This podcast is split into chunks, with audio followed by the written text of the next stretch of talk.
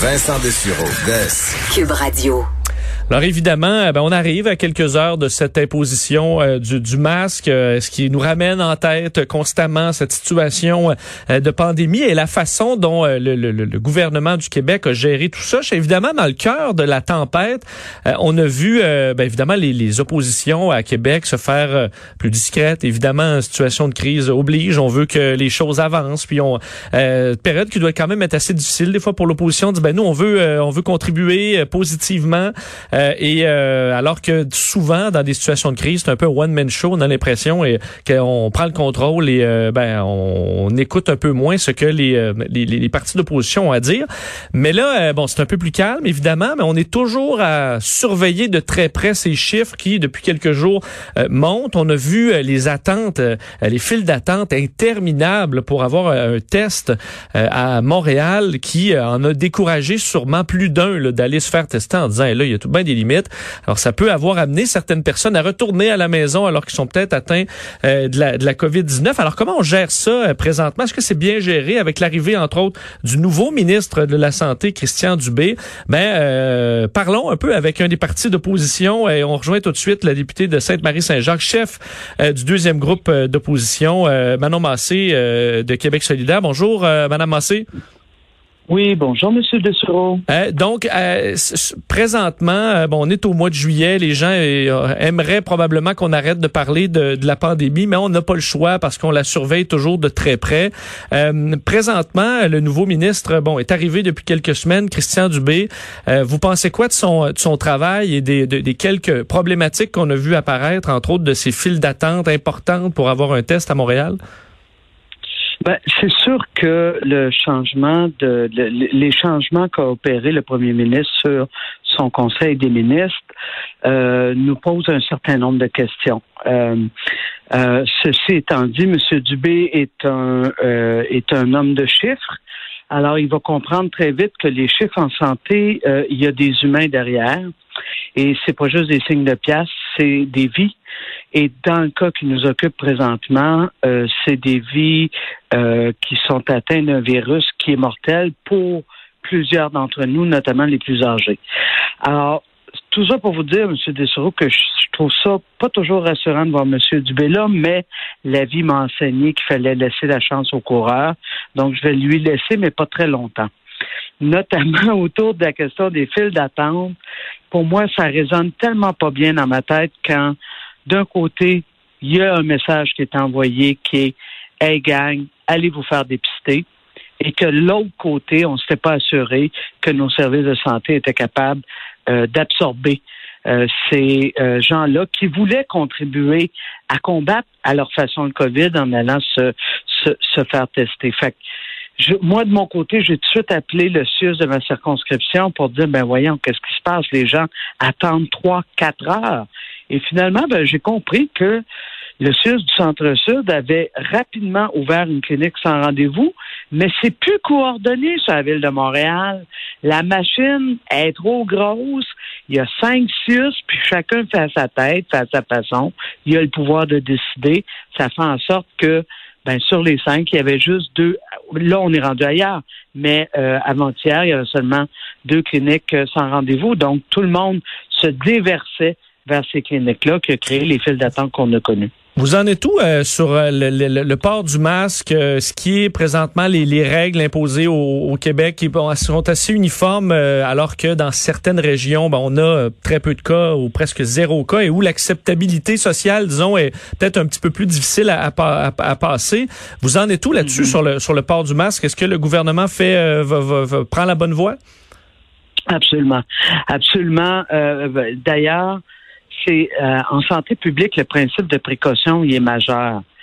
Et, euh, et, je pense que pour ce qui est de la, la, COVID, ben, on n'a pas bien ben le choix. Vaut mieux prévenir parce que ça a l'air que pour guérir, pour certains, c'est pas possible. Alors donc, dans ce sens-là, nous, on est très, très, très à l'aise. On invite nos concitoyens à le mettre, même si c'est inconfortable, même si on n'est pas habitué, même, mais tu sais, c'est c'est pas le porter 24 heures sur 24 là comme les gens du système de santé, eux autres, ils n'ont pas le choix. Fait que des fois, si vous cherchez une motivation pour le faire, faites juste penser à, tous ces gens qui combattent la COVID, puis que eux et elles doivent le porter 24 heures sur 24. Évidemment, en plein mois de juillet, pas de travaux à l'Assemblée nationale. Comment, euh, en tant que qu'opposition, vous pouvez euh, faire, faire avancer un peu les choses de, votre côté alors que le gouvernement peut travailler quasiment en solo pendant la période estivale? Ben, ça a été vrai pour tout le temps de la COVID. Hein. Vous l'avez bien dit, Vincent, dans votre introduction. Euh, c'était, euh, je veux dire, M. Legault avait euh, l'opportunité d'avoir l'ensemble des tribunes pour lui. je vous dirais que l'important, la, la, démocratie, là, tu des fois, ah, le Parlement, ça donne quoi? L'impression que ça donne rien. Nos concitoyens comprennent pas trop ce qu'on va faire là, etc. Juste la capacité de pouvoir poser des questions, faire des propositions, comme vous l'avez dit, euh, c'est majeur, ça, en démocratie, parce qu'il faut toujours se rappeler que M. Legault n'a été élu qu'avec 37 de l'expression de, des voix populaires. Il n'y a pas eu 100 des votes. Là. Il y en a eu 37 Donc, les trois autres partis d'opposition sont importants démocratiquement. Puis nous autres, ben, des idées, euh, on en produit au quart de tour. Alors, dans ce sens-là, euh, on va essayer, même cet été, de continuer à nous faire entendre.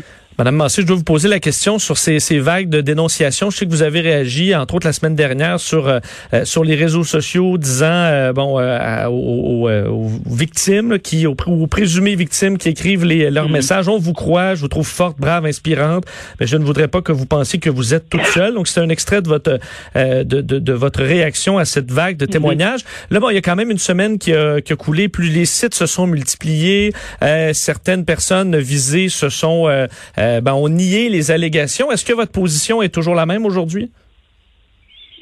Euh, moi, je crois toujours les victimes, Vincent.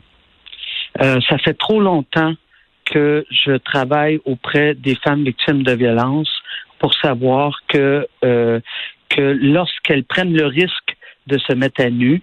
Euh, ça veut dire et d'aller dans l'espace public pour dire voici ce que j'ai vécu. Euh, euh, ces vagues de dénonciation là, c'est comme un, un, bouclier collectif. Puis les, les femmes, ils vont ensemble pour dire ok là, on va-tu arrêter? Mais il y a une chose qu'il faut être clair, clair, clair là-dessus, c'est pour moi, pour nous à Québec solidaire, euh, il était essentiel de croire les femmes, euh, mais ça ne veut pas dire qu'on porte un jugement clair sur, euh, on, dit tel et ceci. On ne, on ne se prononce pas sur les cas. Ce qu'on dit, c'est qu'il faut améliorer le système parce que si les femmes prennent ce moyen-là, c'est parce que le système, nos institutions ne s'est pas encore ne se sont pas pardon encore amendées pour être capables de reconnaître et de pouvoir faire en sorte que la justice et le sentiment de justice puissent être euh, appliqués. Donc pour vous, euh, quelqu'un comme Dan Bigra ou Yves-François Blanchette, peu importe ce qu'ils vont dire euh, pour dire qu'ils ont pas fait ça, vous, eux, vous ne les croyez pas là. Non, moi c'est c'est pas c'est pas ça que je dis. C'est que là vous essayez de me faire commenter des cas. Moi ce que je vous dis c'est. Mais vous dites on les je les crois, je les crois peu importe là. Donc euh, je quand même, vous pouvez pas croire tout le monde. Parce que la culture du viol, Vincent, cette culture du viol qui fait tant mal à la vie des femmes à chaque jour, elle est insidieuse, elle est là, elle, elle, et elle est, euh, elle est remplie de gestes criminels comme les agressions sexuelles et elle est remplie, si vous avez lu les, témoignages comme moi, d'une multitude euh, de gestes, de paroles, d'insinuations, d'incivilité qui fait en sorte que les femmes au quotidien, on est euh, toujours notre, intégrité est souvent mise à mal. Alors, c'est pour ça que moi, je me mets pas ni en juge, euh, ni en parti. Je fais juste dire, cette culture du viol-là, je la connais, je la reconnais et j'espère qu'avec mes concitoyens, comme vous, Vincent, et comme d'autres, on va travailler à faire en sorte que ce soit plus ça, parce que il y a des femmes qui en prennent le prix et un prix très cher. Mais si, en, terminant sur, parce qu'il y a des, listes très longues maintenant qui circulent, si euh, quelqu'un euh, euh, qui se trouve sur cette liste-là, mais n'a rien fait. Ce qui veut, veut pas peut arriver. Euh, même vous êtes en politique, en des, des vengeances politiques ou autres. Est-ce que cette personne-là a un recours, peut, peut, peut se défendre ou doit tout simplement euh, accepter d'être accusé faussement? Ben, écoutez, premièrement, les statistiques nous disent parce qu'il y a du monde qui ont, euh, à travers le monde, qui ont, à travers la planète, je veux dire, qui ont avancé plus vite que nous sur la déconstruction de la culture du viol, que les fausses accusations, euh, ça représente pas un très grand pourcentage. Mais Mhm. ceci étant dit, pour moi, ce qui est important là, c'est que nous, comme institution, on dise un nom radical à toute cette culture du viol-là et qu'on prenne les moyens. Tantôt, ils sont judiciaires, comme je disais, parce qu'il y a des actes criminels. Et là, ben, il y a un processus qu'il faut améliorer parce que le système euh, juridique n'a pas, de justice, pardon, n'a pas prouvé que euh, on pouvait lui faire confiance euh, pour plusieurs raisons. Euh, parce que, tu sais, euh, comme le dit très bien, on peut arriver avec euh, parce que quand tu es au criminel, c'est au criminel, pardon, c'est il faut le démontrer hors de tout doute. Et on le sait qu'en matière d'agression sexuelle, ben ça se passe jamais devant caméra euh, avec euh, euh, où on peut dire hors de tout doute ça ne s'est pas produit. Alors ça, c'est une voie, mais nous, à Québec solidaire, on propose beaucoup plus que ça. Il faut aller vers les voies alternatives qui permettent à des gens qui euh, savent qu'ils n'ont pas commis un geste euh, euh, criminel, mais qui reconnaissent qu'ils ont pu, euh, que qu'ils ont pu dans un certain moment donné avoir un impact et qu'il y a des personnes, des victimes se sont senties abusées, que ces gens-là puissent aussi être capables de réparer les choses. Et dans ce sens-là, ben je trouve qu'on n'est vraiment pas avancé au Québec, alors que dans d'autres sociétés, il y a des bons bouts de chemin qui ont été faits parce que cette violence-là, elle détruit, elle fait mal. Et je pense qu'en 2020, on est rendu ailleurs. On voit certainement la quantité de messages qu'il y a un problème. Là, vous avez raison. Manon Massé, merci beaucoup. Ça me fait plaisir. Je vous souhaite un bon été. Vous aussi, je sais que vous allez près de votre euh, votre lac. Elle fait pas votre lac, là, mais vous avez un camp qui est près d'un lac. Euh, je sais pas si vos vacances sont bientôt, mais du moins profitez-en bien. Ben merci. Je vais faire une petite plongée pour vous. Bon, excellent. Merci beaucoup. Bonne journée. Au revoir. Manon Massé, députée de Sainte-Marie-Saint-Jacques, évidemment, euh, chef euh, de, de Québec solidaire. On s'arrête, on vient.